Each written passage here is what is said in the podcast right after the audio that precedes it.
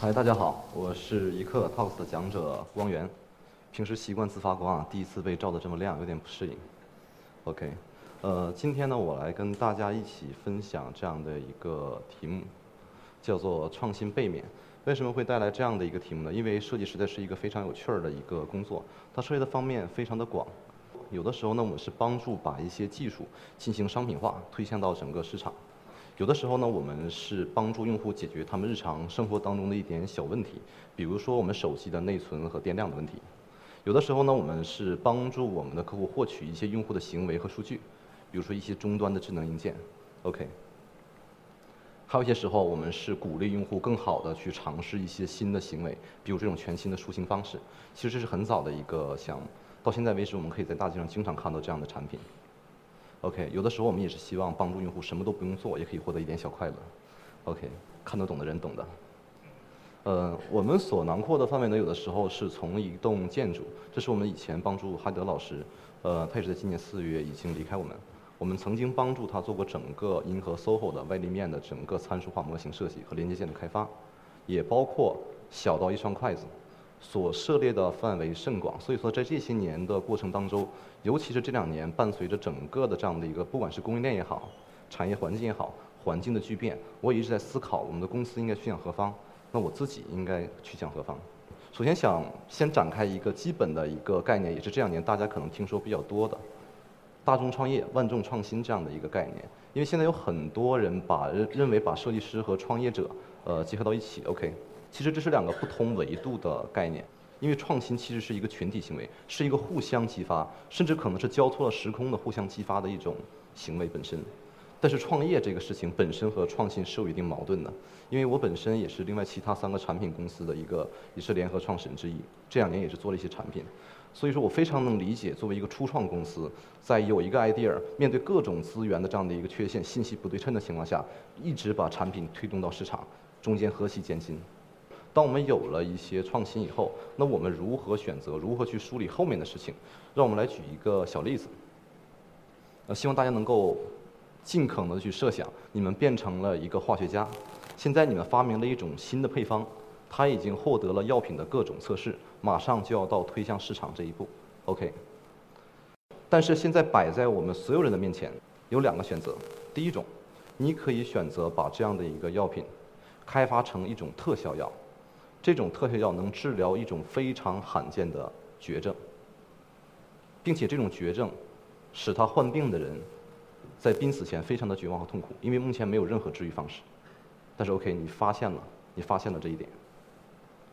第二种方，第二个方向，你可以选择把它变成一个能够治疗一种流行病的药。当然，由于它是流行病，所以市场当中已经有了很多解决方案。但是你的和现有的产品相较而言，要疗效更好一些。请问诸位如何选择？选择第一种的治疗。治疗少数疾病特效药的朋友请举手。哇，好多人。OK，那选择治疗一种流行病的朋友请举手。OK，呃，我能问一下为什么吗？有没有哪一位朋友愿意回答我为什么选择了第一种？请。第一种可以救命是吧？啊，可以救命用。OK，那选择第二种的朋友哪一位能回答我一下为什么你选择第二种？OK，你看中整个市场的这样的一个存量，OK。其实，在为什么要做这样的一个互动？其实我想跟大家阐述一个道理：当我们很多在阐述创新的过程当中，我们经常会提到一个词，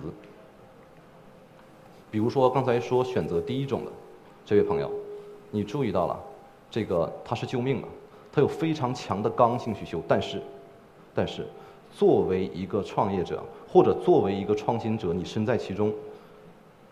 仅仅是因为用户需要，我们就可以这样做吗？还有另外一位朋友，那这个市场的基数足够大，但是市场基数足够大也意味着另外一个问题，就是这个市场当中你存在非常多的竞争对手，他们都是巨头，他们可以挖你的人，可以避过你的专利，可以用各种方式，甚至可以在整个公关当中去抹黑你，来阻止你推出这一款新药等等。OK，那作为一名设计者。我们经常提，就是以用户的需求为核心来开发产品，来进行设计。那这个在某种程度上没有对错之分，但它只是其中一个维度。在我们这些年的工作当中，我们总结出来的一套逻辑，因为我们认为创新的核心并不是一个 idea，或者是某一个灵感，因为它太单薄，它是一个网络。任何一个地方，不管是供应链的、资方的、市场的、竞品的，任何一个方面的一点点的变化，可能都会影响到我们当下的抉择，我们对于这个创新应用的理解和拿捏。所以说，首先来讲，我们必须要树立一个明确的目标，或者是一个原点，我要做到什么，或者我拥有什么。我拥有什么技术、资本、特殊的渠道，还是一个非常好的时机，这都非常重要。第二点，我们针对的用户到底是谁？其实我在不管是我们在做产品、自己做产品的过程当中，还是我们提供设计服务的时候，我们经常会遇到一些有趣的事情。举一个具体的小例子，这是我们之前曾经帮助一家企业，这家企业是一家天津的企业，他们是一家专门做激光技术研究的一些企一家企业。常年拿国家的这样的一个扶持资金，呃，在二零一一年的时候，然后找到了我们，非常有趣儿。和我们当时接触的大多数客户是一样的。当时他们的老总带这张照片来呢，告诉我说，能不能照着这个给我做一个，但是又不要完全一样。其实，其实作为作为公司的经营者，我是我并不排斥，我并不排斥这样的一个事情，我并不排目标明确，可以提高效率，压缩成本。然后 OK，然后我得到我想要的这样的一部分设计酬劳，挺好的。但是整个事情的发展，却出乎了我们所有人的意料。这是我们最后给他做的产品。他找我们做一个投影仪，最后我们帮他做了一件家具。嗯，但这里不是梗，我们也不是在跟他开玩笑。OK，这里面反映出了一个问题：我们当时为什么要把它做成这样的一个产品？不得已，因为有的时候创新是要解决很多通路过程中不得已的一些问题。这是我们当时在线下抽调了两组人去做的一些线下摸底的一些调研数据。首先，我们可以看到一些非常有趣的信息。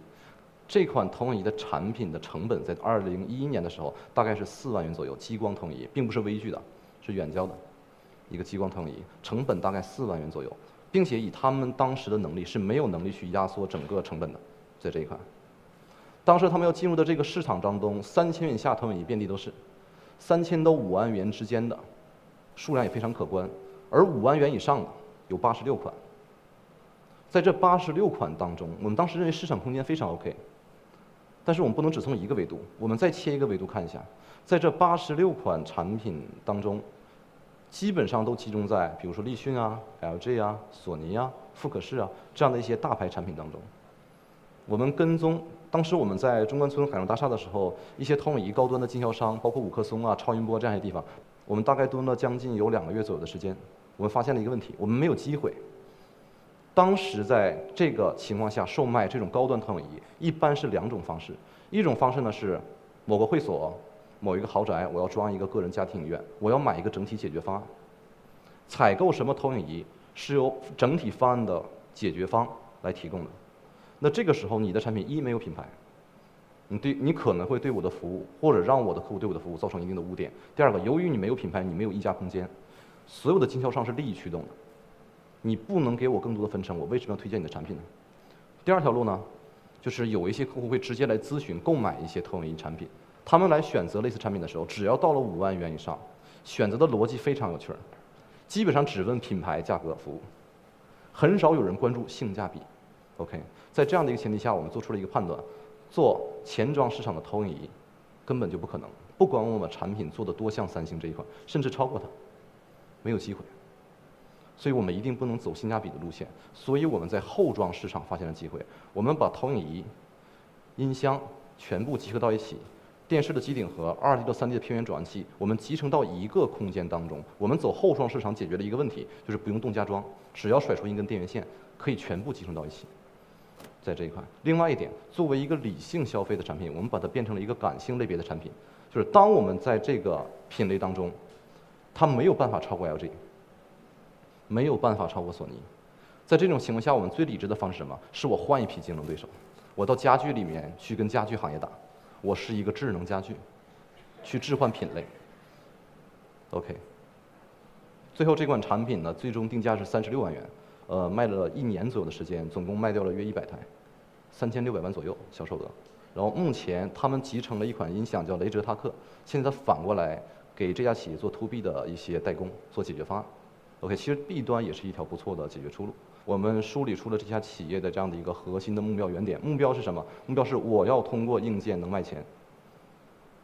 很简单，很直白。原点是什么？原点是我有激光投影技术，再无其他。没有渠道，没有雄厚的资本，没有很好的流量去曝光这样的一个产品。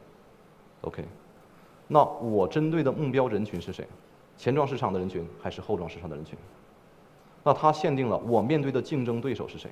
我和竞争对手相较而言，我有什么样的优势？最后我们如何把这些资源最大化传递给市场中的消费者，最终促成了这样的一个行为？但是这个听起来太复杂，因为今天其实一直想跟大家表述的一个观点只有一个，就是当我们面对创新的时候，如何去选择？我觉得把它凝练成一个词，叫做交换，就是或者是可交换性，或者是变成一句话。我非常喜欢这句话，就是每一个人都愿意给你某样东西。只要是为了得到他真正渴望得到的那样东西，每个人都愿意。可能是某一种行为，可能是一些金钱，可能是一些数据，可能是帮你的品牌转发一条朋友圈。只要你能找到我所渴望，我就愿意和你交换。